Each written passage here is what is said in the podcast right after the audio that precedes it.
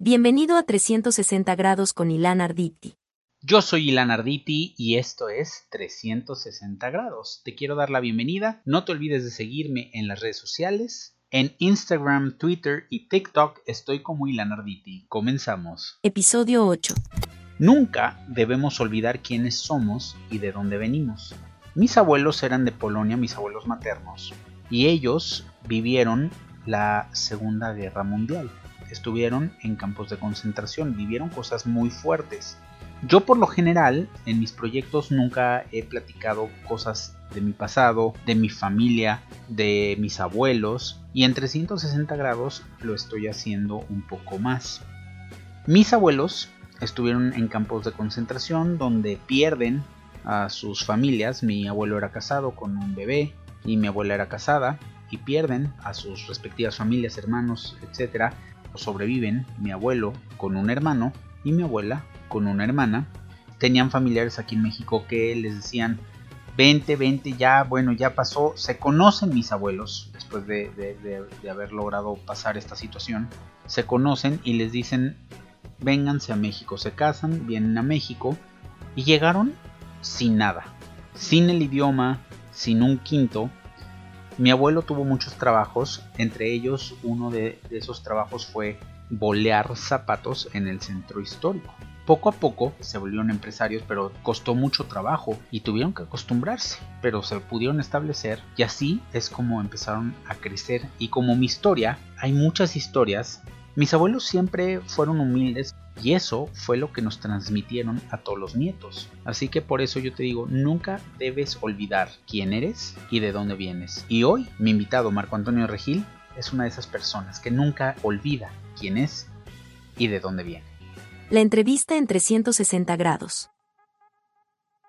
Mi invitado de hoy a través de los años pues ha demostrado que es muy versátil. Marco Antonio Regil, fíjense, es locutor de radio, conductor de televisión, conferencista, autor, ha hecho doblaje, imparte clases y cursos. Ahora es podcaster, ha trabajado tanto en México como en Estados Unidos. Y mi querido Marco, nada más te falta grabar un disco y cantar porque ya has hecho de todo. Cantar, cantar un, grabar un disco de rancheras. Ya, imagínate. No, pues si te fijas, parece que es mucho, pero todo está relacionado con lo mismo que es la comunicación. Simplemente nos vamos, igual que tú, nos vamos adaptando a los tiempos. Antes era radio, ahora es podcast, antes era televisión, ahora es también YouTube. y ya vamos haciéndolo todo. Nos adaptamos y nos transformamos. Así es. ¿Cómo estás, Marco? Muy bien, contento, ah, este, trabajando mucho, este, felices con nuestros cursos en línea. Tenemos ya casi 14 mil estudiantes eh, haciendo los cursos. Les damos conferencias gratuitas, tenemos los cursos, tenemos el podcast. En fin, muy, muy metido, este, sobre todo desde el año pasado para acá en el, en el mundo en línea. Así es, ahorita vamos a platicar mucho de esto, pero me quiero para atrás, Tijuana, donde eh, te, hicieron en Acapulco, porque ya, ya hice mi tarea, eh, naces en, Tijuana, en Caleta. En Caleta, bueno, pues ahí vivían mis papás. ¿Y, qué pasó después? Te, vas con tu mami a, a Tijuana. Se divorcian, se divorcian cuando yo era chico porque mi papá tenía la enfermedad del alcoholismo y era violento, entonces mi mamá lo deja mujer valiente de esos tiempos, de las que no se, no se aguantó y, y, se fue, se fue y lo dejó. Entonces yo crecí básicamente en casa de mis abuelos. Mi abuelo era, era empresario, era radiodifusor, entonces tenía, tenía un par de estaciones de radio. Bueno, yo cuando nací ya tenía una nada más y crecí en una casa donde había una antena, abajo de la antena estaban las gallinas que ponían huevos para el desayuno y, y estaba, él, él, era ingeniero, entonces él construyó su propio su propio transmisor y todo. Él fue uno de los ingenieros que abrió, que abrió la primera estación de radio en México, la de Excelsior. Y entonces anduvo por toda la República abriendo estaciones de radio. Fue presidente de la Cámara de, la cámara de Radio.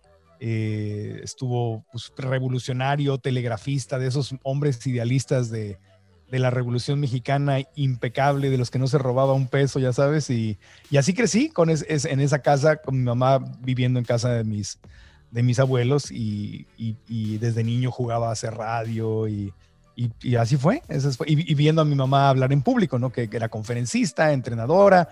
Entonces, pues realmente acabé, acabé haciendo lo que veía en la casa. Claro, es que lo traes desde chiquito, ya, de, entre el abuelo y la mamá y todo, pues sí, ya, ¿no? Sí, sí, sí, el abuelo, la mamá, mi papá también era, eh, escribió libros, era andaba metido, a él le gustaba lo de la criminología, fue, fue coronel del ejército mexicano, piloto aviador, muy, destacado, nada más que eh, alcohólico, la enfermedad del, alcoholismo, razón por la que se separaron y la razón por la cual yo crecí con la familia de mi mamá, con, en Tijuana, justamente. ¿Cuándo llega tu primera oportunidad profesional? No, llegó, la, la, busqué, la busqué, la busqué. Eh, gané un concurso, fíjate, acabé siendo conductor de programas de concurso y empecé mi carrera ganando un concurso. Entonces estaba yo en, Ciudad Obregón, Sonora, porque mi mamá estaba, tenía un, la, habían, la habían mandado ahí para abrir la zona de Sonora y Sinaloa para una empresa de cosméticos de belleza, Jafra se llama, y, y estaba ahí de entrenadora, entonces yo tenía, iba a cumplir 15 años y yo, yo estaba intentando, ya había intentado entrar a la radio, pero pues nadie, era un niño, nadie me hacía caso. Entonces un día ah, hubo una promoción de una estación de radio local que estaban supuestamente buscando una voz, hicieron una búsqueda de talento y, me metí y, gané el concurso. Eran, eran, eran 15 eliminatorias y pasé y la gané y me gané supuestamente un premio que era un viaje a una playa ahí cercana en Guaymas, Sonora, y, el, tema era que supuestamente ibas a empezar tu carrera. Era, era mentira, o sea, yo entré a la radio y ya, ya no me sacaron de ahí y me, un día me dijo el gerente, es que Marco, no pensamos que alguien que le interesara esto tan en serio fuera a ganar, más bien era una promoción eh, para hacer ruido con, con, la estación de radio y no hay nada, no somos una estación local en una ciudad chica, no tenemos con qué pagarte o no, no hay programas en vivo en la estación, era la única FM de la, de la ciudad. Y le dije, pues no importa, ¿qué tengo que hacer para tener mi programa? Y, y me dijo, pues, pues mira, me dijo, si quieres te enseño a vender y te ayudo y si le encontramos un patrocinador, pues te doy una hora en la noche donde ya no hay publicidad, donde pues es de las 8 de la noche adelante la radio en FM y en más en Ciudad Obregón, pues no era importante, todo el mundo en la noche ve la tele, nadie en esos tiempos, ¿no? Ahora no, no escuchaban la radio. No, no escuchaban la radio, igual ahorita sigue siendo un horario flojo para la radio, es un horario de, este, de Netflix o de la tele o de otras cosas, ¿no? De YouTube. Pero eh, entonces me dijo, sí, va, y, empezamos, me enseñó a vender y empezamos y con la ayuda de él le acabamos vendiendo el, el programa a, a, un patrocinador que era un restaurante de pizzas. Entonces, a través de eso, este, me patrocinó y regalábamos pizzas. Tenía un programa de radio donde regala, literalmente regalábamos, regalamos pizzas, era música en inglés y, y regalábamos pizzas. y eso era, hacíamos. Entonces empecé a hacer concursos y juegos desde entonces y así empezó mi carrera. Y pero no había lana, había pizzas. O sí, te había lana porque me, me, daban el 40 por, me, me decía, si, si tuve, yo te puedo dar, me decía el, eh, no, no me acuerdo cómo estaba la cosa, que si yo vendía, me daba el 25% de lo que se vendiera en mi programa. Y si yo lo vendía, me daba otro 25%. Entonces me estimuló bien porque me dijo, si tú vendes, te llevas el, y es tu programa, te llevas el 50%. Y te puedo dar eso, me dijo, porque es un horario donde no hay publicidad, o sea, yo no pierdo nada, es una hora muerta que tengo ahí, nada más quito los comerciales de esa hora, te la doy a ti. Y pues entonces era como una visión este, emprendedora y dije, va, me, gustó. increíble. Y así empecé a, generar mi, mi propio sueldo. Y ya después viene este, este accidente de tu mamá, porque tú trabajabas con ella y, medio le producías ahí este, todo lo que, lo que está haciendo y así empezaste también a, aprender. Y luego viene este accidente y tuviste que tomar la responsabilidad de, de, tu mami y de ahí pues ya tuviste que, pues ahora sí va, va en serio, ¿no? Tengo que A los, a los 16, 17 ya que ya prácticamente me mantenía yo, mi mamá ya no me daba dinero porque yo ya, ya ya estaba ganando, incluso le, empecé a ayudar y ella estaba ahorrando para construirse una casita en Tijuana en la que se quería retirar y todo, entonces yo feliz de poder ayudar para que ella pudiera construir esa casa.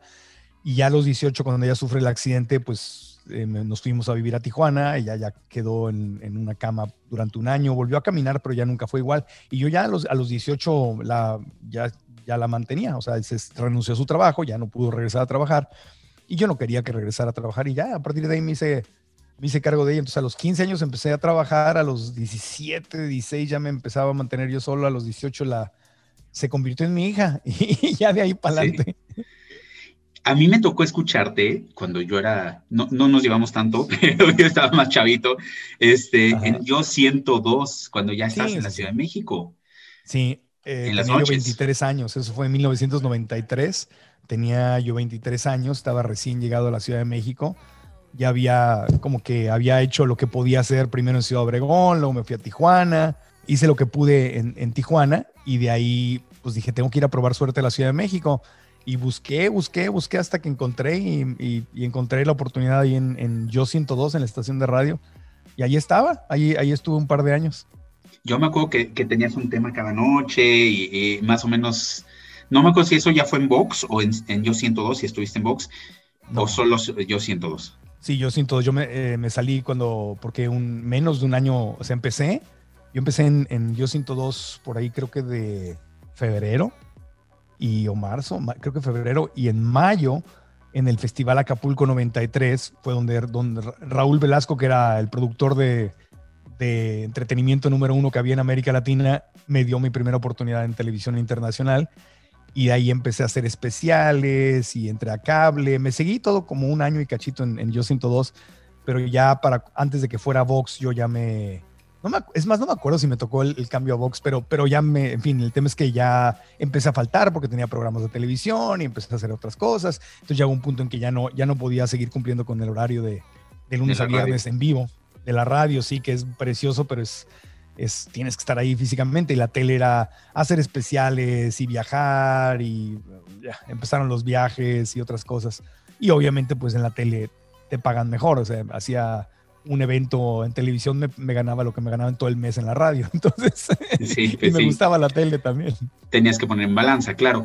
Marco, ¿crees en el destino? Porque esa historia de cómo Raúl Velasco, tú llegas a Raúl Velasco es impresionante. Sí. Creo que todo fue construyendo de cierta manera y te puso en un lugar. ¿Fue destino? Pues mm, yo, yo no sé, yo no soy Dios o el universo para saber si existe o no existe el destino. Lo que sí sentí es que fui muy afortunado y, y puedo decir yo bendecido con tener las oportunidades, por un lado, pero por otro lado también yo me busqué las oportunidades. Entonces yo lo que trato de ver eh, siempre es como un balance y es lo, que, es lo que le transmito siempre a la gente en nuestras conferencias, cursos en línea y todo. Para mí el 50% la vida te lo pone, pero tienes que estar listo. Entonces, eh, o sea, yo, si yo no me hubiera ido a la Ciudad de México y no me la hubiera jugado y no hubiera logrado ese trabajo en Yo 102 y no hubiera, me explico, yo no hubiera hecho lo que había hecho y toda la experiencia que tuve de Obregón y de Tijuana, de empezar en radio a los 15 años, si yo no hubiera estado preparado para el momento en que Raúl Velasco me conoce y me, y me dice, te voy a dar una oportunidad y me da la oportunidad de entrar al Festival Acapulco 93 en horario estelar, Univisión, Televisa, yo siendo un completo y absoluto desconocido, que es algo además que hoy ya no sucede porque ya no, los Raúl Velasco ya no existen, todo el mundo, nadie se la juega así por alguien, porque Raúl Velasco era de los productores de la, de la generación anterior que decía, yo creo en esta persona y la lanzo, y te daba una patada y te lanzaba como cantante, como conductor, etcétera, lo, hacían los productores de televisión, pero ya, ya es esa, ese tipo de autoridad ya no existe, ya no ves eso muy comúnmente. Entonces, pues todo se, se como de, este, como que conspiró el universo para que todo se diera y por eso lo considero una bendición, pero por otro lado, y eso lo digo siempre es muy importante, si yo no hubiera estado, o sea, no es restarle agradecimiento a Dios o al universo, pero sí no quiero dar un mal mensaje de que, ah, el tema es que se te aparezca la rosa de Guadalupe, no, el tema es que tú tienes que estar listo, porque si yo hubiera recibido esa oportunidad, para empezar no lo hubiera recibido si no hubiera intentado estar ahí. Y si la recibes y sales y haces algo mal hecho, pues así como entras, sales. Entonces, yo siento que es el 50%, de, definitivamente algo que va más allá de lo físico, algo que no sé si esté predestinado o no, no lo sé, este, ni, ni cambia nada. El tema es que yo estuve listo. ¿Me explico? Estabas estuve listo porque te plantaste en ese escenario de Acapulco 93 y, y lo hiciste como si fueras el profesional que llevaba 40 años, así, con una seguridad que, que sí parecía que, que, que sí sabías lo que estabas haciendo, no, no, no es que pareciera. Pues es que llevaba, este, me dio risa porque ese fue justamente el comentario de, de los periódicos al día siguiente que fueron muy, muy, este, muy lindos todos conmigo y dije, y es el comentario que, ah, pa- pa- ese lo lanzó Raúl Velasco y parece que lo, que lo hubiera, que llevara haciéndolo mucho tiempo. Es que la verdad es que sí llevaba haciéndolo mucho tiempo, llevaba ocho años de radio, ocho años de conducir eventos en vivo, eh, televisión también, eh, este, había hecho, había hecho este, televisión local en, Televisa Tijuana, radio en Ciudad Obregón y en Tijuana y en San Diego. Entonces, pues es como el actor de teatro, ¿no? O sea, el que hace teatro, lo pones en una telenovela y le da risa, porque pues, es una, una serie de televisión, es bien fácil, lo difícil es el teatro. Es lo mismo, si sabes hacer radio, eh, o televisión local, donde tú tienes que conseguir el vestuario, vender el programa, editar el programa, musicalizarlo, escribirlo, hacerlo todo, y además pararte frente a la cámara, y luego de repente nada más me paras, o sea, para mí fue el trabajo, o sea, honestamente fue, más, fácil. fácil. Sentía muchos nervios, sí, pero pero estás en el Festival Acapulco, entras a un escenario, todo funciona, todo el mundo está, es un equipo mega profesional. Me acuerdo que fue el especial de, este Timbiriche, Magneto, que eran así, estaban en su punto los dos, los dos grupos. Yo venía de hacer radio, ya los conocía, los dos los había entrevistado, tanto en, Tijuana, cuando habían ido de gira, y, ahora, y en México ya me conocían de Stereo 102, de Yo 102.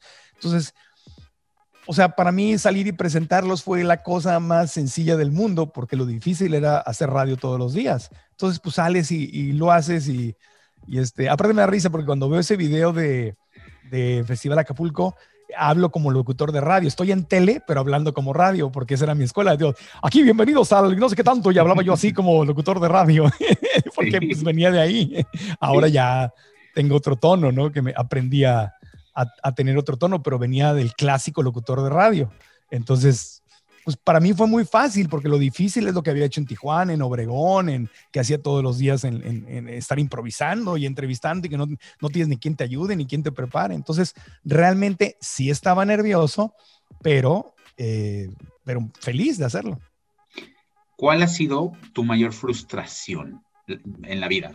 Puede ser lo que sea. ¿Cuál ha sido algo que dices, oh, estoy frustrado? Sabes que no, no tengo ninguna frustración así como que esté yo frustrado, pero lo que definitivamente si yo pudiera regresar el tiempo, pero no es frustración porque acepto las cosas tal y como fueron. Eh, y me gustan como fueron. Pero si yo pudiera regresar el tiempo y cambiar algo, o sea, que, que, mi ego, mi mente quisiera decir, quiero la segunda oportunidad de volver a hacer esto, eh, obviamente yo no tenía inteligencia emocional ni tampoco tenía inteligencia financiera. Entonces cometí muchísimos errores financieramente, mientras más ganaba, más gastaba. Por eso es que ahora doy cursos de bienestar financiero, porque comparto con la gente lo que aprendí y comparto mi, mi camino. Si alguien, si hubiera tenido, por ejemplo, si mis papás no se hubieran divorciado, y mi papá hubiera estado conmigo, que era empresario y sabía de dinero, pues seguramente me hubiera enseñado muchas cosas, lo que un papá normalmente te enseña. Hoy en día ya hay mujeres empresarias exitosísimas que le enseñan a sus hijos también cómo ser responsables. Pero yo no tuve ni una mamá ni un papá financieramente inteligente a mi lado que me enseñara. Entonces cometí muchísimos errores a nivel financiero y literalmente la forma de resumirlo era mientras más ganaba, más gastaba. Y entonces eso era un gravísimo error del cual se derivan 50 errores más. Y luego por el otro lado, tampoco tuve desarrollo, eh, em, no tuve inteligencia emocional en mi educación, casi nadie la tenemos. Bueno, sí tuve educación, pero la contraria a la inteligencia emocional, pues yo veía que mi familia es preciosa y los adoro y no los cambiaría por nada, pero eran gritos y manotazos, luego abrazos y te amo y te adoro, pero luego tú me hiciste y me dijiste no, y discusiones en la mesa, y es así como, como, como telenovela mexicana que nada más se le llevan gritando, ¿no? O sea, o amándose y besándose, todos te amo, te quiero y doy mi vida por ti, o porque tomándoselo todo personal. Entonces, esa, esa combinación de falta de educación emocional y falta de educación financiera eh, es igual a sufrimiento es igual a estrés, es igual a angustia, es igual a frustración. Y, lo es porque aparte ni siquiera sabes que no sabes, que ese es el, tema del que siempre hablo en, en, nuestros cursos en línea. Cuando le digo a la gente, el peor lugar en el que puedes estar es cuando no sabes y crees que sabes, o sea, no sabes que no sabes, porque cuando sabes que no sabes, dices, perfecto, puedo aprender o a ver dónde aprendo o a ver quién me enseña. Ah, con razón me está yendo mal. Por lo menos, aunque no hagas nada, entiendes por qué te está yendo mal en esa área. Pero cuando no sabes que no sabes, o sea, crees que sabes, entonces estás es lo que se llama estar inconsciente.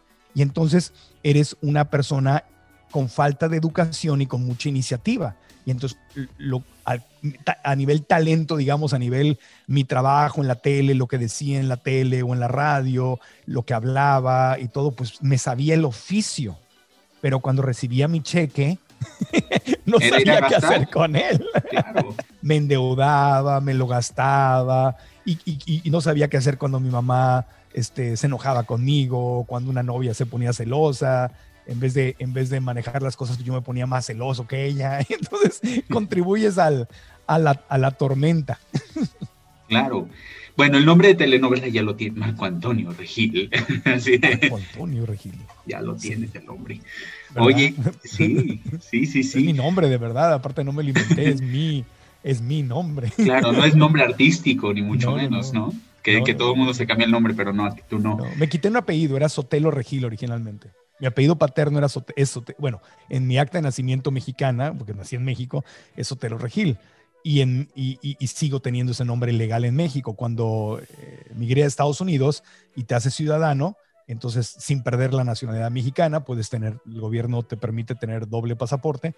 Entonces cuando me hice ciudadano americano y te piden que elijas tu nombre, pues, pues ya me, lo me dejé Regil nada más, porque pues fue el nombre que yo me puse y el nombre con el que me conocen y el nombre con el que me suena que soy yo. Entonces, claro. Pues, ya me quedé con mi nombre. Sí, ya te, dicen cualquier otro nombre y pues ya ni reaccionas, ¿no? Es así de, hey, te no, ah, es que no dijiste Regil. Pero me llamo er-, Ernesto Dávila. ¿Cómo ves? Ah. Ernesto Dávila. Oye, ¿qué, ¿qué música te gusta escuchar?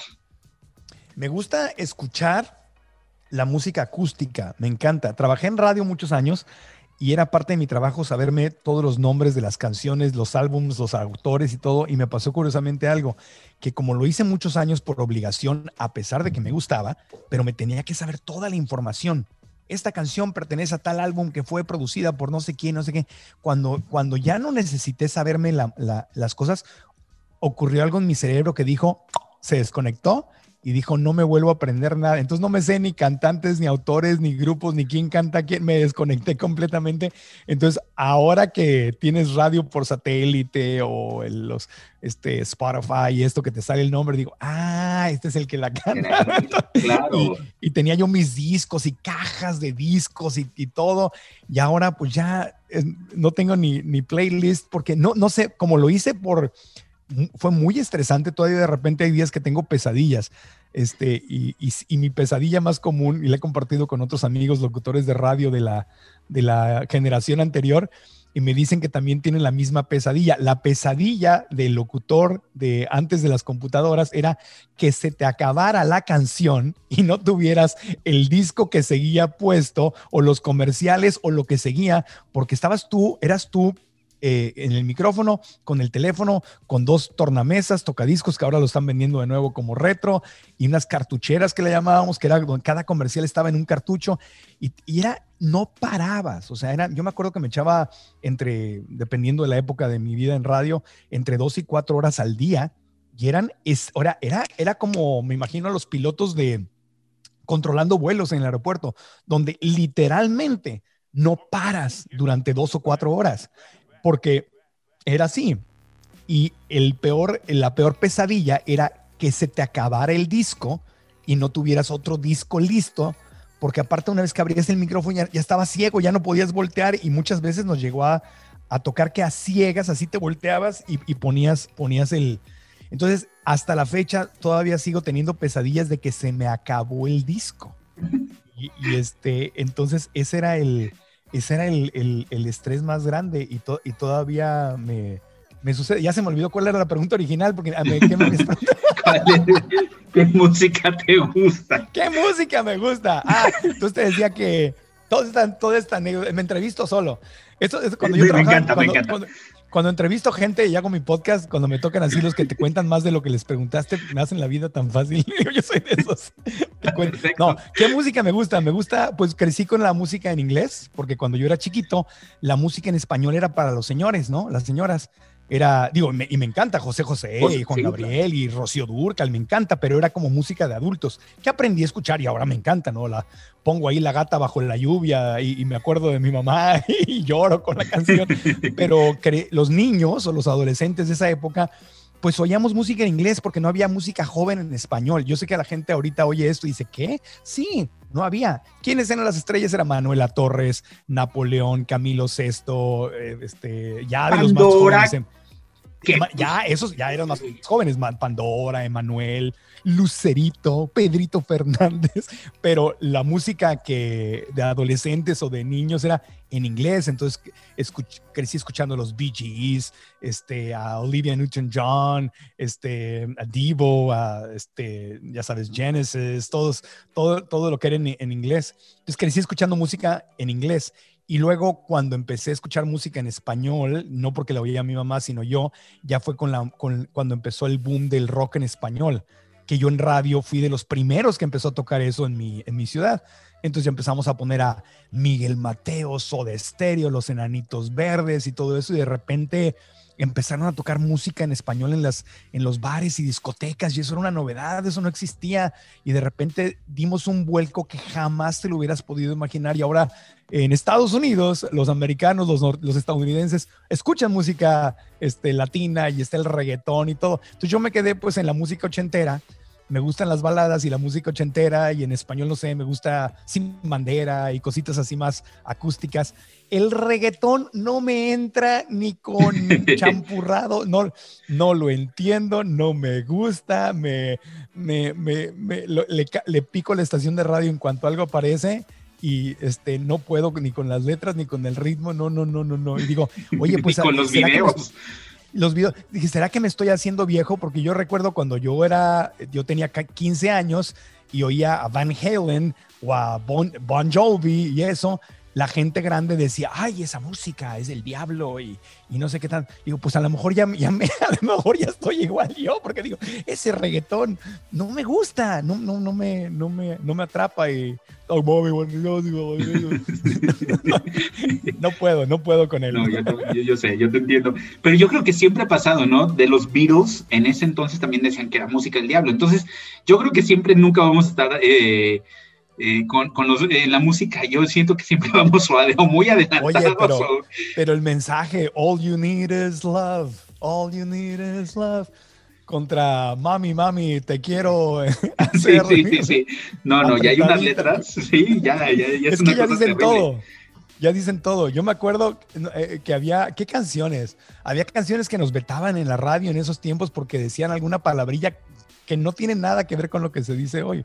O sea, yo sí siento que, sí, el, el reggaetón no es lo mío, pero No. sí siento que hay un montón de, de otra, de otra música que me, que me encanta, pero soy más de, de oír más, más baladita. No, te, no me preguntes por nombres porque te digo, traigo, traigo eh, El el, chip cerebro cerrado bloqueado con, sí, con, con nombres y, y- y canciones, pero me, me encantan las cosas más musicales, que puedo fluir más, que me mueven emociones, eh, etcétera. Pero bueno, este, ¿qué hacemos?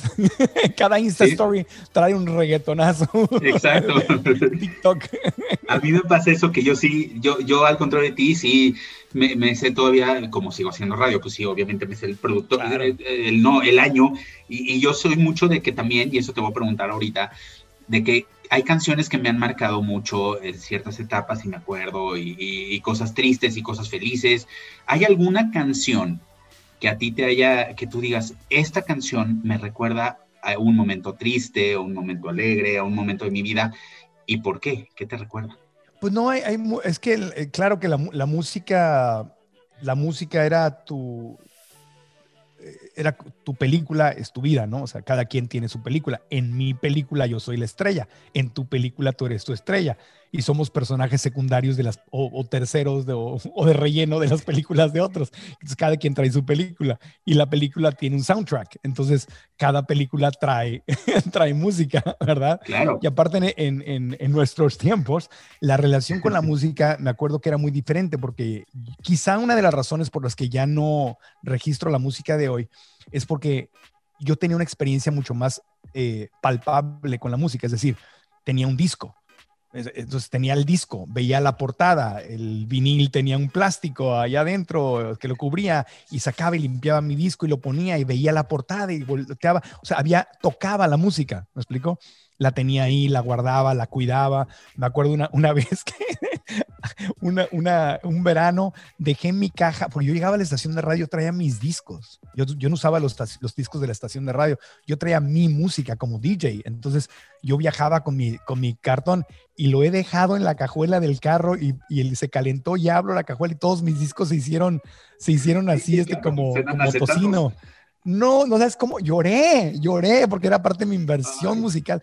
Entonces, obvio, recuerdo la música en mi vida con más eh, conexión, porque no es lo mismo verla en el Spotify y en tu lista y todo, que, que este es mi disco, ¿no? Aquí lo tengo y vas, íbamos a Tower, me acuerdo que viajaba, e iba a Tower Records a Estados Unidos para comprar la música antes de que llegara a México y tocaba las canciones, se enojaban los de las disqueras porque yo ponía música antes de que ellos la liberaran, el disco todavía estaba en México. Yo recuerdo, por ejemplo, respondiendo a tu pregunta, por ejemplo, a Richard Marx, ¿no? Este Endless Summer Nights y Hold On to Hold On, hold on to, the, night. hold On to the Night. Y yo me acuerdo que llegué a bailar y a, besar a la novia y a llorar con la canción. Este y Richard Marx era de los tiempos del, del rock pop. Era de los de los, de los rockeros románticos no de los rockeros románticos del momento. Entonces a Richard Marx lo recuerdo lo recuerdo muy bien, obviamente a Bon Jovi, porque era como la música con la que salía a bailar con mis amigos, a, los primeros barecitos o discotecas o los bailes, y hasta los grupos tocaban la, música de, de, John Bon Jovi. Este, recuerdo a Phil Collins cuando se salió de Genesis y empezó con su propia música y tenía sus, sus rolitas románticas y todo. Entonces, esa, esa era la, la época, que, que muy chistoso porque Richard Marx se casó con Daisy Fuentes. Y, una vez estábamos en, yo no, yo no sigo la farándula.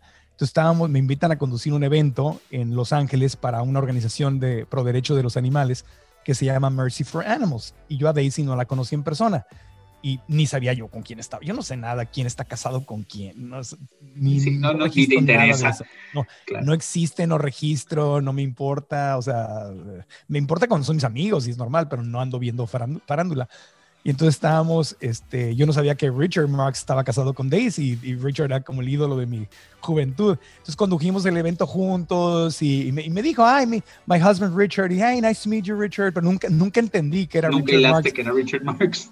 Condujimos el evento juntos, estuvimos en la mesa sentados, yo, yo cotorreando con él porque era súper a todo dar y bromeando y jajaja ja, ja, y muertos de la risa y todo. Y al, al, día siguiente sale en el periódico, en el LA Times, de Gala, Mercy for Animals Gala, hosted by Daisy Fuentes, Latino host Daisy Fuentes, San Marco Antonio Regil, y empiezan, y sale la foto de todos en la mesa, y dice, ahí está, dice Marco Antonio Regil, está una chica que va conmigo, Daisy Fuentes, Richard Marx. Y yo, Richard Marx, ¿y tú este, estuve platicando toda la, claro, me dijo Richard, pero claro, tenía el cabello corto y pues ya y, me dio así como el starstruck. Dije, wow, estuve toda la noche sentado con el ídolo de mi juventud, ¿no? Y nunca me di cuenta que estuve cotorreando con Richard Marx. y, le cuento a Daisy la historia y se muere de la risa. Dice, it happens, sucede. Bueno, pues sí, lo volviste a ver o ya no. Sí, sí, sí. No, y, ahí somos amigos en Instagram y, ah, este, y, los, los, adoro, son una pareja formidable, súper ecologistas, pro derechos de animales, conscientes, son una de las parejas más hermosas que, que, conozco, ¿no? Entonces ya. le digo, algún día voy a ir a un, y, sigo, les digo que ahora llegó el COVID, pero quiero ir a un concierto porque sigue dando conciertos, sigue dando conciertos y todo. Dije, yo quiero ir a mi concierto de Richard Marx. Es de esos músicos que, que sí te preguntas, ¿por qué ya no sacó más cosas? ¿Por qué ya no? O, si sí, sacó, ¿qué pasó? ¿Por qué ya no la pegó? Porque tenía unas rolas y, una música increíble, Richard Marx. Sí, sí, sí. Buenísima, sí, o sea, y Sí. No, lo único que te puedo decir es que vive de sus regalías a gusto, porque con esos, ese par de discos, creo que fueron dos o tres que sacó y fueron mega hits que todavía siguen sonando y cada vez que suena, suena la cajita. Entonces vive el súper a gusto y aparte donan un montón de dinero a obras de caridad y son, son de las parejas más lindas. Pero sí, ¿qué dices tú? ¿Qué, qué pasó? qué pasó con, con Richard Marx o qué pasó con The Outfield. ¿Te acuerdas de sí. I can't believe the things that happened to me? ¿Qué pasó con The Outfield? ¿Por qué un solo álbum? ¿Por qué un one hit o one album wonder? ¿Por qué, por, qué, ¿Por qué se interrumpen esas carreras? Ve tú a saber. ¿Qué pasa? Sí, se mueve tan raro todo este medio. Eh, hablando, ah, eh, tú eres una persona que, que, sigue siendo, eh, eres tan sensible, tan, ayudas con muchas causas, hablando de, que ellos también ayudan, tú también has ayudado, te estás adentrando con, con, con muchas causas, sigues siendo esa persona humilde, de 1993 que se sube ese escenario de Acapulco 93, yo te sigo viendo así, igual dicharrachero, divertido, que ayuda. ¿En qué andas? Estás muy, muy metido en esto eh, de los animales, ¿no? El, cuidado animal. Pues estoy metido en, todo lo que tiene que ver con, el, con una vida sustentable, con un capitalismo. Soy, creo en el capitalismo, creo en la libertad, creo en la competencia y todo, pero no creo en la inconsciencia. Entonces, promuevo cosas que tienen que ver con hacer tus sueños realidad, pero no a costa de destrozar al planeta, a los seres humanos o a los animales. Entonces, lo que trato de hacer es ejercer un liderazgo consciente, trato, ¿verdad?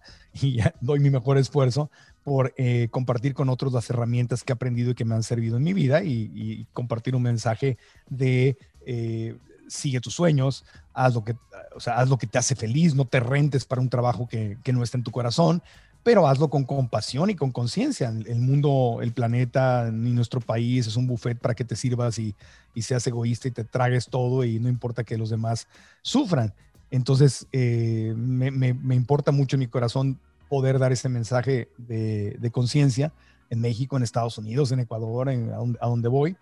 Y, por eso tengo el podcast y por eso hacemos los cursos en línea y por eso digo que no a muchas campañas publicitarias o programas de televisión, porque me entró una palabrita que se llama conciencia y cuando te entra la conciencia y despiertas un poco, pues el dinero ya no se convierte, ni el dinero, ni la fama, ni el éxito se convierten en tu prioridad obvio que nos sirven, obvio que nos gustan, obvio que abren puertas y hacen la vida más sencilla, pero no es la prioridad. Entonces, cuando ya cambian, cuando cambiaron mis prioridades, pues entonces hago lo que predico, que es sigue a tu corazón. Y por eso dejas Telemundo en, en, ese momento en el que estabas pues, en, un momento, en un momento muy fuerte en Estados Unidos. Eh, ya habías regresado a la televisión a un programa en la mañana y, dijiste, no, no, no quiero. Sí. Telemundo, Telemundo, hicimos dos programas, hicimos un nuevo, bueno, ahí hice los Latin Grammys que me tocó estar con todos los reggaetoneros y yo no me sé a ninguno, ¿qué hago? ¿Cómo los presento? Y aparte, odio esa música, ¿por qué me hacen esto? Sí, es que no la, no, ya, pero, pero no la odio de que me caigan mal, o sea, Yo, no soy su mercado, ¿me explico? pero los presenté con todo el respeto y me puse a investigar y todo, y son buena onda, me caen bien no, no soy consumidor. El mensaje no es el, mejor. Sí, exacto. Hicimos los, los, los, los, Latin Grammys, hicimos este eh, minuto para minuto, eh, The Wall, que es un programa que hicimos en, en, Universal Studios en Hollywood que se transmitió el año pasado y le fue muy bien y ese programa lo amé. Entonces digamos que esa parte con Telemundo, la verdad la disfruté mucho, donde no fue así, fue en el programa matutino y se los dije, yo soy muy honesto y mis amigos me dicen, estás loco, te están pagando un dineral, pues estaban pagando muy bien. Este, y, les dije, es que no, no, no, disfruto lo que hago, no disfruto, no, lo que yo me imaginé que íbamos a hacer no es, a lo mejor fue mi culpa, a lo mejor yo lo interpreté mal, ¿no? Pero lo que yo me imaginé no es lo que terminé haciendo y, y me sentía como muerto en vida, o sea, me sentía como que haciendo lo que justamente digo que no hagas, que es, que es rentarte para algo que no disfrutas. Entonces, no es que no lo disfrutara eh, al 100%, había, a lo mejor disfrutaba el 20% del contenido del programa y el otro 80% pues no me gustaba y se me notaba. La gente lo veía en la tele y la gente lo veía en las juntas y, y, me empecé a poner así como apático y me daba flojera y era horrible porque no me, como no me, cuando algo no, te, no me interesa, soy, no sé si es porque mi mamá decía que los Capricornios, veto a saber, yo no sigo la astrología, pero era, mi mamá decía que así son, mijito, así son los Capricornio. Si te gusta algo, lo haces bien y te metes y te conviertes en el mejor. Y si no te gusta, no hay forma que le des interés. Entonces, yo no sé si es una onda de Capricornio o simplemente que yo soy así, pero sí soy así, o sea, no soy con mis amigos y con todo lo que hago. Si lo hago, lo hago bien. O sea, hago muy poquitas cosas, pero me vuelvo, me clavo.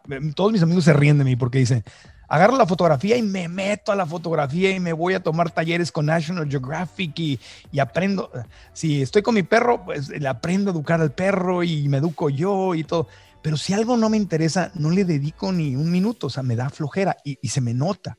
Entonces, lo que pasó en Telemundo fue eso, que a mí no me interesaba, como te acabo de decir, estar hablando de farándula o de Bad Bunny o de, o de quién salió con quién o, o, meterme a la cocina cuando están haciendo una receta que yo sé que da obesidad y diabetes, pero es la, comida que, que, se cocina en la tele. Ha, ido cambiando poco a poco. Y la que tú no consumes, porque eres La que yo no consumo, este, o, o, tener que estudiar alguna para hacer una entrevista a alguien que no admiro.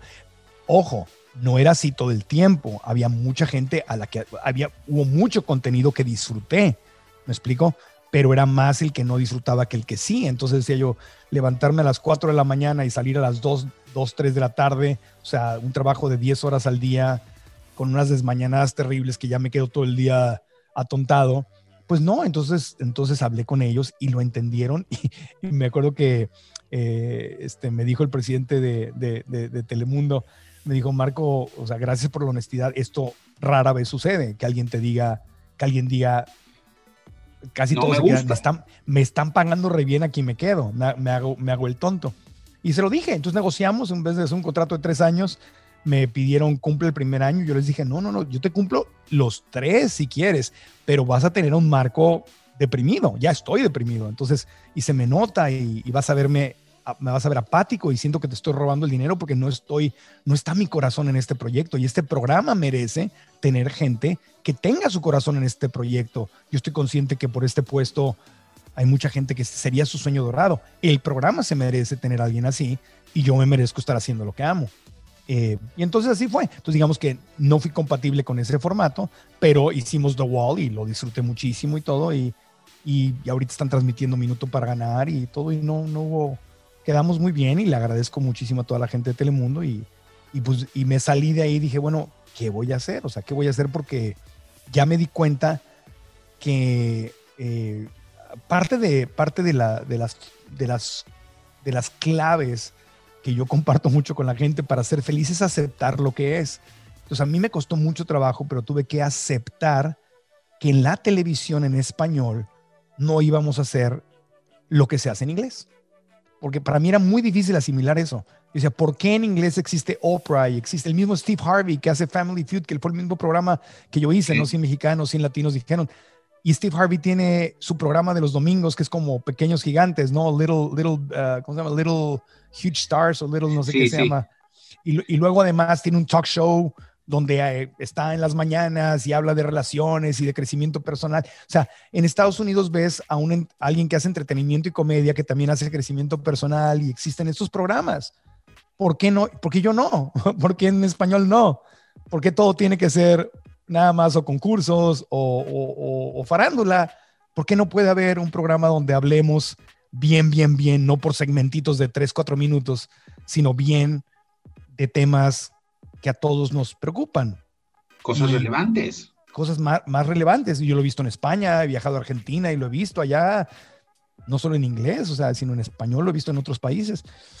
Y tuve que aceptar que no, que la tele en español no está consumiendo eso y que, y que así, por lo menos en México y en la tele en español en, en, Estados Unidos no está. Hay noticias maravillosas, muy bien hechas, hay deportes súper bien hechos, hay entretenimiento muy divertido, pero no hay así como que lifestyle, eh, este, crecimiento personal, Oprah, Steve Harvey, eh, no, no, no hay, quizá lo más cercano que hubo en algún momento en las secciones, algunas secciones que hacía Don Francisco en su programa o, o algunas especiales que hacía Cristina en su momento, ¿no? O en México lo veíamos eso en tiempos de justamente yéndonos hacia atrás, con Raúl Velasco y con Ricardo Rocha y con Guillermo Ochoa. O sea, sí hubo, sí, sí ha existido, pero no está pasando. Entonces, pues lo acepté y lo acepté y dije, bueno, pues me clavo en mi podcast y en digital y voy a crear mis cursos en línea y, y, y, y aquí estoy. Llevamos un año y medio haciendo esto y aquí estamos con 14 mil estudiantes inscritos en nuestros cursos, con el podcast que ya está llegando a casi 10 millones de downloads, que siendo un podcast que no es de entretenimiento, sino es de crecimiento personal, es un número muy alto. me explico, no es de chistes, ni de chismes, ni de deportes. Entonces, como que, wow, o sea, 10 millones de downloads y, y ahí vamos, ahí vamos y, y, estoy bien. Tengo un equipo ahorita de, este, de 10 personas que trabajan con nosotros y, y, estamos creando contenido y creciendo y aprendiendo a monetizarlo para poder seguirlo financiando y, y es una friega. Trabajo más que como trabajaba en la tele. Claro, sí, ah, eh, dicen qué fácil es, ¿no? Yo, mira, te voy a decir varias cosas. Sí hay, eh, yo tengo varios mantras. Lo que dices, si vas a hacer algo, hazlo bien. No importa lo que sea, lo que hagas, hazlo bien. Como en tus proyectos, en lo que estudies, esa es la primera. Y llega un momento por eso estoy haciendo este proyecto, eh, en el que, y creo que tú estás en ese punto, por eso me estoy identificando mucho contigo, porque llega un momento en el que ya dices, ya quiero hacer algo que de verdad me divierta, que de verdad deje algo eh, a la gente, que eh, no sé, ya, ya, ya me puedo dar ese lujo de hacer lo que yo decida. Y te diste ese lujo, y te lo dijo el presidente de Telemundo, que todos se quedan ahí por la lana haciendo cosas que no les gustan, siendo infelices, y llegamos a esto, los tiempos han cambiado. Ya eh, de cuando empezamos, eh, porque yo también empecé muy chico y no había internet, no había, eh, de hecho soy pionero en la radio por internet, fui, fui el primero en México y Latinoamérica, el segundo en el mundo en la zona radio online en el año 2000, y claro, eh, ya las cosas han cambiado mucho. Ahora tú también ya puedes generar tus podcasts, ya puedes generar, que nos lleva a, esto. Platícame un poquito, primero vamos a platicar del podcast, cada cuánto es, dónde lo pueden escuchar, de qué trata. El podcast vamos muy bien, gracias, estoy de acuerdo con lo que dice. Estamos en, Spotify, Apple Podcast, Google Podcast, todas las plataformas de podcast en audio. Y desde hace ya, no sé si ya llevamos un año, pero eh, le metimos video Empezamos con video así súper sencillito, pero hemos ido poquito a poco mejorando. Estoy grabando esta entrevista aquí tal cual. Ahorita estoy grabando el podcast desde aquí. Este, me lo he llevado a mi cuarto, al comedor, a la cocina. lo llevo llevando, pero ya el siguiente paso va a ser ponerle un, estudio tal cual. Este, aunque digo, sí tengo mi equipo y todo, mira, aquí está. aquí hacemos, tengo mi estación de radio, pues, pero el, el, podcast está en YouTube, en Marco Antonio Regil TV, en video, y está en todas las plataformas de, de podcast en audio y de ahí sacamos derivados, tomamos segmentos que los compartimos en Facebook, en Instagram, si me siguen ahí como Marco Antonio Regila y lo encuentran. Y, ya nuestros cursos sí los grabamos en estudio y ya con más, con, con, video y bien iluminado, cámaras profesionales y le hemos, ido, le hemos metido mucho cariño. Entonces, el podcast hablamos de salud física, salud mental, salud emocional, salud financiera, eh, y cada vez hemos tenido mejores y mejores invitados. Empezamos con mis amigos, tal cual, o sea, era yo desde la casa este, entrevistando en persona a quien estuviera disponible en la ciudad y amigos, y ahora, y ahora hemos tenido cada vez a, a mejores eh, invitados, o sea, estuvo César Millán, el, el The Dog Whisperer, el encantador de perros, lo tuvimos hace, hace, hace poco. Ana Victoria, la primera Shark Tank mexicana, estuvo con nosotros. Este es el podcast que estamos promoviendo. Eh, fue literalmente una clase de bienestar financiero. Este, hemos tenido, estamos contando historias de éxito. Empezamos con como consejos de salud, eh, empezó como un podcast de consejos y de charla entre amigos y ahorita nos hemos enfocado ya en los últimos meses a historia de éxito, historia de éxito, historia de éxito, hablando de finanzas, de emociones, como compartiendo las historias de... Eh, que, que, la gente venga y nos cuente cómo le hizo para que le fuera bien, ¿no? Ahorita vamos a sacar uno por el Día de las Madres con Angélica Vale y Angélica María, donde pues, nos cuentan pues, cómo empezó la Vale, su carrera en teatro y, y cómo Angélica María pues, tenía la mamá que le ayudaba a cuidar la Vale y, y, la relación con su papá y el amor que se tiene. Entonces fue un podcast más como de, más que de historia de éxito, fue de amor entre mamá e hija y de conexión y dimos las gracias y nos platicaron de Coco y lloramos. Entonces, ¿qué era lo que yo les decía que quería hacer en la tele? y sí se puede hacer entretenimiento, pero meaningful, o sea, más de corazón, no de con quién anda saliendo y qué te dijo y a ver el chisme, no, que eso es el camino más fácil. Entonces, que está bien, o sea, eso tiene un lugar, yo no digo que no exista, está bien, siempre va a existir, pero se puede hacer otra cosa. Entonces, por ejemplo, ahorita poquito a poco, pues estamos haciendo eso y mi sueño sería que ese este podcast que ahora tiene video, pues ya el siguiente paso es ponerme, no hacerlo desde casa, sino ya hacerle, construir un, estudio. bonito, este, bien iluminadito y todo, y de ahí pues irlo convirtiendo en, en show de, de, YouTube, ¿no? Show youtubero. Y, pero, pero el tema del podcast es, es que, que, tú salgas de ahí y aprendas algo. Ese es el tema. Que, y es lo que la gente dice y, y es lo que más me satisface que ves los comentarios y dices, wow, no sabía, wow, aprendí, me hicieron reflexionar, yo, este, qué buena onda, este, y, tengo testimonios de gente que ya me sigue desde hace años y me, ya me hablan de la transformación que han tenido y ese es el mejor pago que puedo, que puedo recibir, que ya hay un antes y un, y un después. Y nuestros cursos, bueno, ni se diga, porque ahí sí nos metemos a fondo, a fondo, a fondo y ahí existe una transformación mucho más profunda. Yo te puedo decir que yo te he escuchado eh, y la verdad es que sí, también he aprendido muchas cosas. Métanse a escuchar a Marco también por ahí eh, en sus podcasts. Eh, cuéntame un poquito de los cursos. ¿Qué, cursos podemos encontrar y dónde los podemos encontrar? Pues mira, si van a marcoantonioregil.com tenemos todo un menú porque tenemos, ahí van a encontrar el podcast y ahí van a encontrar, tenemos como cuatro, tenemos cuatro clases gratuitas, o sea, donde eh, están dos conmigo. Hay una que se llama Cómo lograr lo que quieres, donde les hablo básicamente. Te suscribes, la, ves en tu teléfono, en tu tablet, computadora, tú escoges tu horario. Y hablamos básicamente de los siete errores que la mayor parte de la gente comete donde te autosaboteas, donde tu mente juega como tu enemiga y no como tu amiga. Siete errores que son aparte sencillos de corregir una vez que ya te diste cuenta para que te dejes de sabotear. Y de esa clase, al final de la clase, eh, hablamos de nuestro curso en línea, donde tenemos a más de 13 mil estudiantes. Entonces, digamos que damos la clase y al final los que, los que no les interesa el curso se van y los que dicen, ok, va, no, no, yo, yo quiero, quiero aprender a, manifestar mis sueños, a conectarme con mi corazón. Bueno, tenemos una metodología comprobada que he aprendido y he practicado durante muchos años y ahí está, es un curso en línea precioso. Eh, entonces la clase se llama Cómo lograr lo que quieres. Eh, está ahí en marcoantonioregil.com. Tenemos otra clase que se llama Cómo lograr tu bienestar financiero, donde hablamos de la enorme diferencia de pensar entre la gente que tiene mentalidad pobre, mentalidad de clase media y mentalidad rica. Y con esto no me refiero al dinero que tienes en el banco, sino a la, a la relación que tienes con el dinero. Tú puedes haberte casado, puedes tener tu sugar mami o tu sugar daddy o haberte heredado dinero o haber tenido un papá, una mamá empresaria y, y a lo mejor vives en una casa rica, pero eres pobre porque no sabes cómo se hizo ese dinero, no sabes crear, no sabes manifestar, no eres líder, no tienes nada de ese mindset. Y, eh, pero vives en una casa rica. Y hay gente que vive en la pobreza financiera, pero que está aprendiendo, está buscando, está viendo cómo se apalanca. Eh, esa es una persona rica que, que va a Entonces en la clase les decimos, te vamos a enseñar a que básicamente puedas predecir tu futuro financiero. Si piensas así, lo más probable es que te quedes en la pobreza. Si piensas así, lo más probable es que te vas a quedar a la mitad del camino. Y si piensas así, vas a batallarle y no va a ser sencillo, pero lo más probable es que tarde o temprano la acabes rompiendo la piñata porque estás en la mentalidad correcta. Entonces, es, y esa clase, al final de la clase, tenemos un curso que se llama Alcanza tu bienestar financiero, que llevo 18 años dándolo y hemos entrenado a cámaras de comercio, empresas y todo, y ahora lo tenemos en línea y tenemos a 10 conferencistas invitados y es un mega paquete. Lo padre de, la educación en línea es que puedes dar unos precios muy accesibles porque es en línea.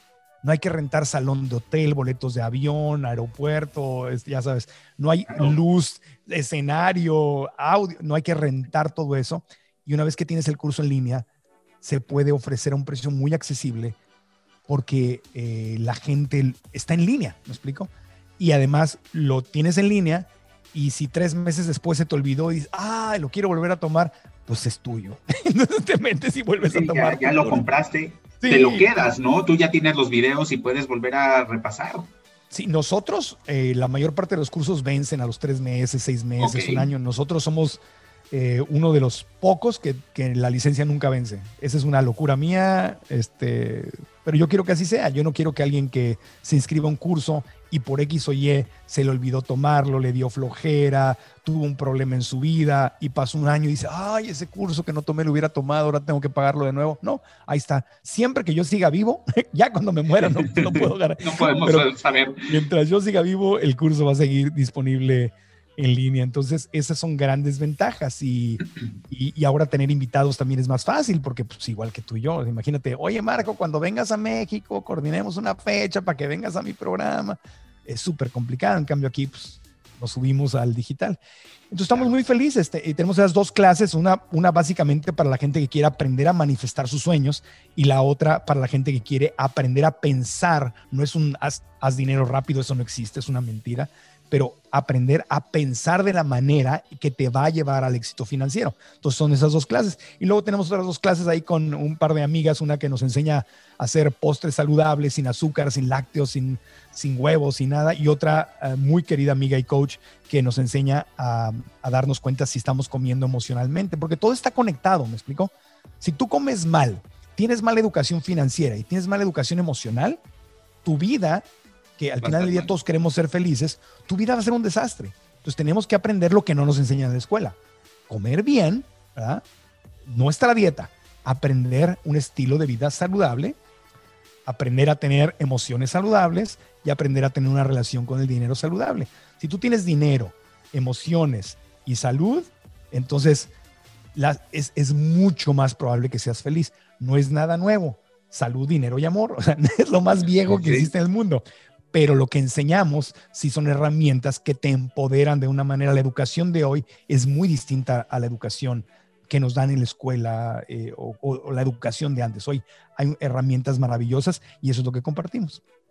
Vayan a ver en marcoantonioregil.com estos cursos gratis y de ahí yo estoy seguro que se van a enganchar. Son, eh, ya van a pagar, van a querer más, van a, van a querer comprarlo eh, el resto eh, y, son muy económicos, de verdad que sí. Eh, y, Marco, no, nos estás dando, pues, otra, te estamos viendo de otra manera, completamente. Me encanta, me encanta, me encanta todo lo que estás haciendo. Y, te fuiste adaptando, y eso, eso es algo que tenemos que hacer todos, finalmente. Hay, hay quien se, se niega, ¿no? Yo no quiero, yo quiero seguir haciendo programas de concursos. No, y me gustan, y si me llaman a hacer, o sea, The Wall me encantó. En México no, no, sé por qué nadie ha comprado la lata, porque son, es una temporada preciosa con donde le dábamos, eh, los que concursaban eran parejas no de esposo y esposa necesariamente, sino mamá, hijos, amigos que trabajan, son héroes de la comunidad. Entonces, The Wall, por ejemplo, es un programa precioso donde concursas, pero donde estás, el dinero se lo están llevando para gente que tiene eh, trabajo con su comunidad. Entonces, este, es precioso y aparte un programa con muchos valores porque había un momento donde se, o sea, siempre era como un, para mí ese programa fue como crecimiento personal en, en, concurso, porque hay un momento en que se despiden y juegan separados y uno no está viendo al otro y entonces siempre antes de despedirse era, este, descense suerte eh, y, y díganse lo que significan el uno para el otro. Entonces había momentos de reconocimiento muy bonito donde la mamá y el hijo o los esposos o los hermanos se toman de la mano y te dicen, oye, tú en mi vida siempre has significado tal cosa y siempre hemos mostrado, vamos a hacer esto. Y al final hay un momento de agradecimiento muy hermoso. Entonces se dicen cosas muy, muy bellas y, nos, y lloraba en cada episodio. Cada episodio eran lágrimas, más allá de que ganen o no, porque había tragedias y había momentos muy felices, pero el reconocimiento entre ellos, el agradecimiento era un reforzamiento. o sea, tú veías eso, tú ves esos episodios en la tele y te dan ganas de irle a decir a tu mamá, a tu abuelita, a tu hermano, a tu esposa, a tu hijo, a tu mejor amigo, decirle gracias. Gracias por lo que significas. Entonces, ese programa para mí es un programa muy caro. Universal Studios, mega producción, es la producción más cara en la que he estado. Eh, por eso no se ha hecho otra temporada. Llegó el, es difícil hacerlo eh, en español. Cada episodio eran más de medio millón de dólares, o sea, es, una locura. El costo, el costo de la, de la, de, la, producción y el dinero que dimos era también altísimo. Había, había días que dábamos 100 mil dólares, 250 mil, o sea, hubo, hubo días... Este, me da risa porque esos programas los ves y de repente este, ya ganó 30 mil dólares. Ah, fue poquito. No, ¿cuál poquito? No, en 100 mexicanos dijeron dábamos 5 mil dólares. 5 mil. Entonces acá de repente son programas muy caros, pero que más allá de la emoción te dejan una sensación de, ah, esto es lo que hay que hacer. Entonces para mí ese es el equilibrio perfecto y me encantaría y me gustaría mucho, ojalá que tenga la oportunidad de hacerlo en el futuro, de continuar haciendo entretenimiento, pero, pero idealmente meaningful, o sea, que tenga un, que tenga un significado y todo. Y si, mira, y si de repente me llaman a hacer algo que es meramente entretenimiento familiar, también tiene un valor muy grande y lo haré, lo haré porque eso me ayuda también a mantenerme en el corazón de la gente, seguir con ese contacto y eso abre la puerta para que vengan con más confianza. a venme en la tele y nos reímos en la tele, pero ven a, ven a marcoantonioregil.com o al podcast y aquí vamos a hablar de algo que te va a marcar más allá de hacerte reír. Ya te hice reír, que bueno, ahora permíteme darte una herramienta para que puedas crear paz y felicidad, estabilidad desde adentro. ¿A qué le tienes miedo? ¿A qué le tengo miedo? A nada, realmente. Bueno, hay, sí, no mentira, sí hay una cosa, no miedo, pero una como duda o tristeza que me entró desde que falleció mi mamá. Fue como que eh, no sé si has perdido a un ser querido muy cercano o no. ¿Te, ha, pasado a quién? Una, una exnovia eh, con la que anduve falleció de cáncer. muy querida, obviamente, sí. Wow, lo siento mucho.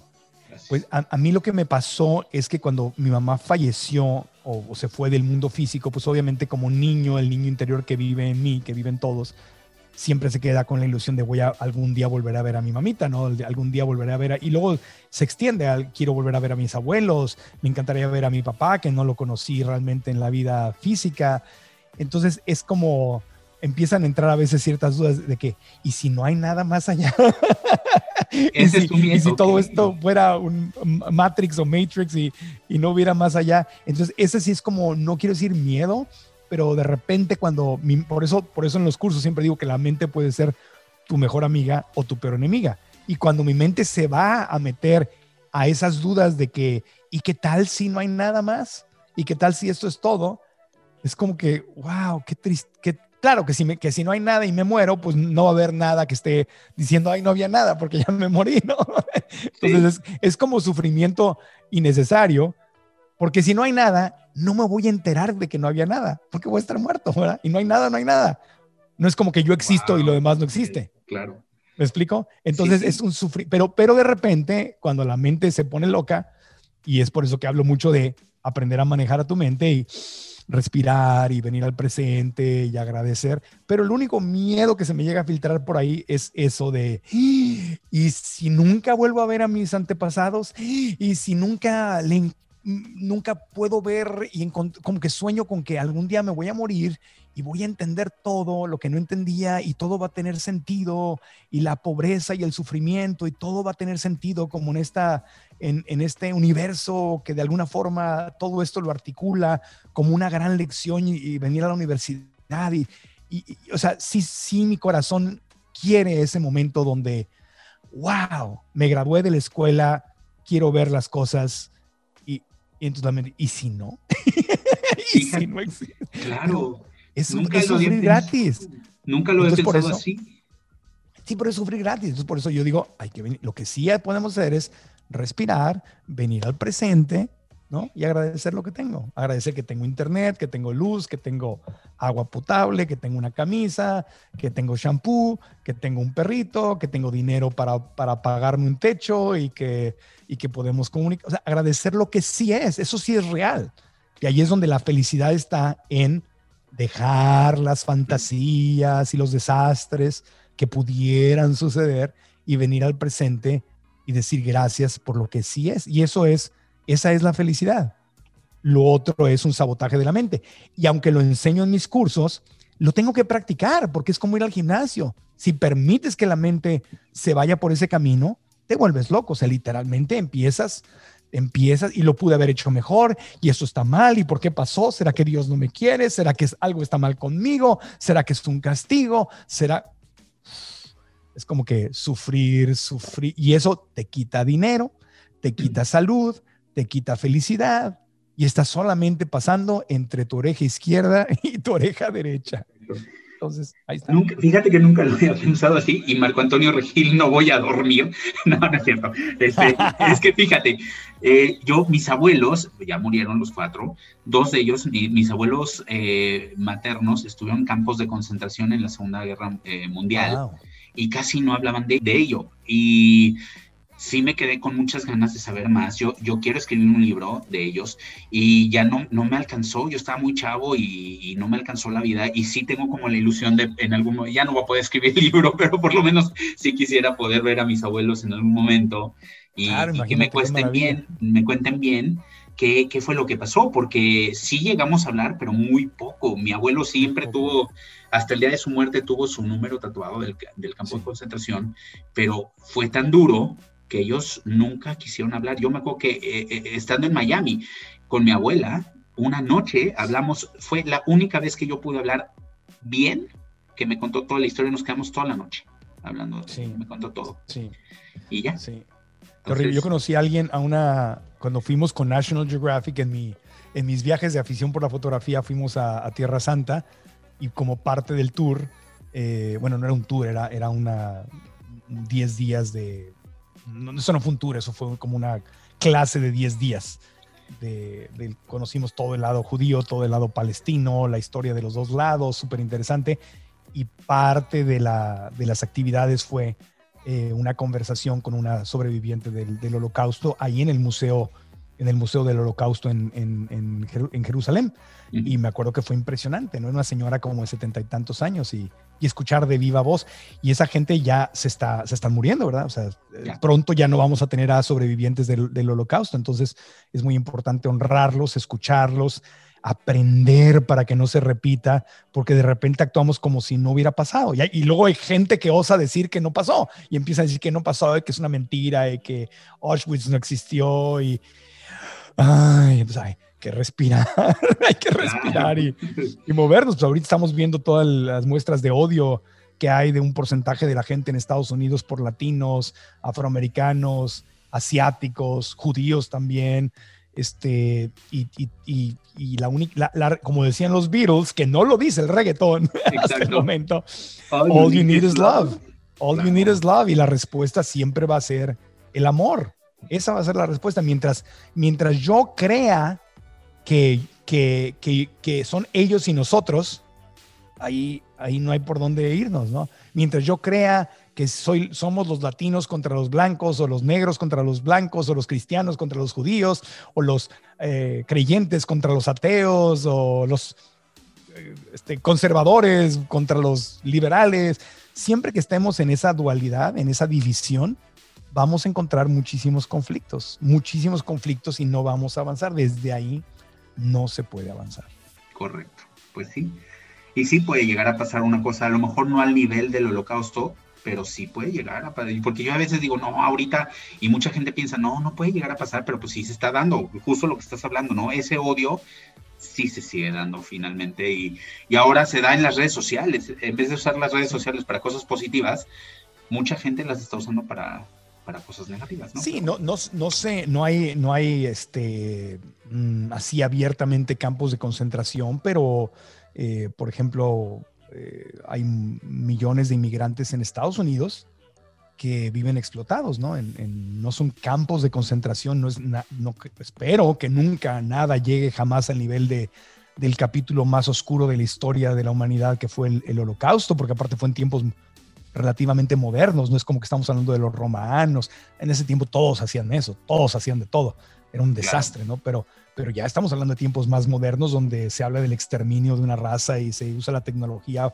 para exterminar con una eficacia este, mecánica y de logística este, escalofriante, ¿no? O sea, horrible, porque era, era eficaz, o sea, wow, eso es el miedo, ¿no? Que se usó la tecnología y la inteligencia y los sistemas para, para lo más oscuro que se te puede ocurrir, que es exterminar a alguien, a, un, pueblo, ¿no? A una raza. Em, pero sí hay, o sea, los, los inmigrantes que viven cosechando naranjas, manzanas en Estados Unidos, este, que están ahí encerrados y, y, no tienen papeles y les pagan con vales. National Geographic ha hecho este, ha denunciado esto, ¿no? Que les pagan con vales, entonces tú trabajas 12 horas y te pagan 8 y menos del sueldo mínimo y no te dan dinero, sino te dan vales y después de ahí te descuentan la cama y lo que comiste y no te dan tu dinero y si protestas pues ni te pagan tu dinero, nada más le llaman a la migra. Entonces es esclavitud moderna, ¿no? Las, o las niñas y adolescentes que se, se se llevan a, países de primer mundo con la promesa de que les van a encontrar un trabajo y terminan siendo esclavos sexuales por los que, o sea, yo no quiero ponerme a hablar de cosas oscuras, pero sí existe la esclavitud, existe. y sí existe la tortura y, y sí hay muchas cosas horribles en Estados Unidos, el encarcelamiento de, de los negros y los latinos y estas empresas que yo no, o sea, yo no sabía hasta hace poco que, hay empresas que pagan mano de obra de la gente que está en las cárceles, que fabrica cosas y esas personas no reciben dinero. O sea, es una explotación, es una esclavitud legal donde básicamente encarcelan a, negros y latinos y ahí los tienen trabajando gratis. Entonces, imagínate, tú puedes contratar mano de obra de la gente que está en la cárcel y eso, en la cárcel, que es esa parte privada, que es un negocio privado, no es del gobierno, gana el dinero y esa gente en la cárcel tiene que, o sea, ¿qué? Es así como que, ¿qué? ¿Eso existe? Y mucha gente que está escuchando esto ahorita va a decir, ¿qué? ¿Estás No, vea, hay documentales de Netflix, léelo, ahí está. Y es justamente el tema de cambiar el sistema carcelario de Estados Unidos, ¿no? Y por eso Bill Clinton y, este, pidió perdón porque él tuvo gran, gran, gran parte que ver con eso y obviamente los Bush y todo, o sea, fue una co-creación de demócratas y republicanos, de los cuales por lo menos ahora los demócratas se arrepienten y están metiendo reversa, pero sí existe, no como el holocausto. Nada, nunca, jamás lo podemos comparar con el holocausto, pero sí existe. Y luego está los, lo que le pasó a la gente de Armenia, ahorita les acaba de pasar otra vez. Hay, hay, este, hay cosas no iguales, pero parecidas que todavía existen y los derechos humanos están ahí, ¿no? Y, los animales, amigo, la tortura sistemática a miles de millones de, animales, que nos parece lo más normal del mundo. Hay mucho que hacer, entonces, por eso si operamos desde nuestro corazón y desde la compasión y desde la conciencia, regresando al tema del capitalismo consciente, sí, haz dinero, haz mucho dinero, pero hazlo eh, aportando soluciones y mejorando la vida de los demás, no torturando, explotando, enfermando, sino sirviendo primero. Al final del día, eh, si tú analizas la vida de los líderes espirituales, no religiosos, espirituales de todas las religiones, eh, lo que vas a aprender es que el camino al cielo o a la santidad o al nirvana o a, o a la vida eterna o a la paz aquí en la paz interior que puede ser el cielo aquí en la tierra, es a través del servicio a los demás. No a través de la explotación de los demás. Es a través del servicio de los demás. No hay, no me crean, no me creas, no, le pido a nadie que no me crea. Inténtalo y velo, a ver si, a ver si estoy, a estoy diciendo una mentira. Ve a ver si es verdad. Sirve a los demás, aporta a los demás, construye, o sea, haz dinero. Es excelente que hagas dinero en el camino porque si haces dinero es, sostenible y crece más tu movimiento, ¿verdad? Entonces, pero hazlo y vas a ver la recompensa más allá de que exista el cielo o no exista, más allá, en otra vida, en esta vida vas a sentir una paz interior y una satisfacción interior preciosa, preciosa, preciosa. Entonces, siempre les digo, no me crean, inténtenlo. A lo mejor digo mentiras, pero a lo mejor es verdad. Hay que descubrir. Qué increíble platicar contigo, Marco. Nos faltó tiempo, nos faltó mucho tiempo. Te agradezco mucho. Eh, eh, ¿Dónde te podemos encontrar? En redes sociales, canal de YouTube, todo, échalo.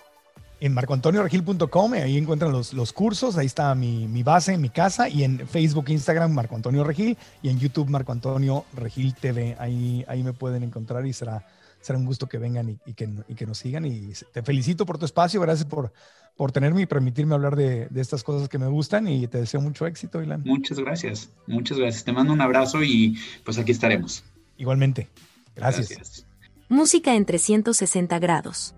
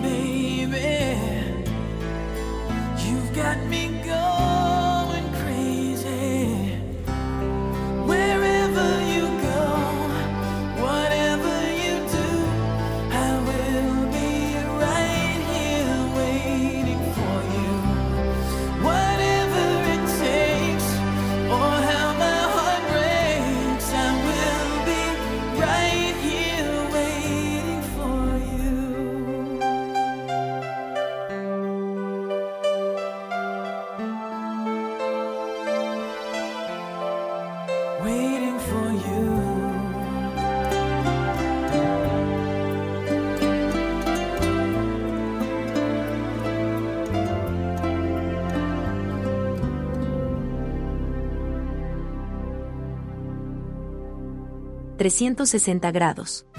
Muchísimas gracias por haber estado conmigo el día de hoy en 360 grados. Muchas gracias a Marco Antonio Regil que nos abrió su corazón en esta gran plática. Espero que la hayas disfrutado muchísimo. Y yo te espero la próxima semana en un episodio más de 360 grados con Ilan Arditi. Hasta la próxima. Esto fue 360 grados con Ilan Arditi.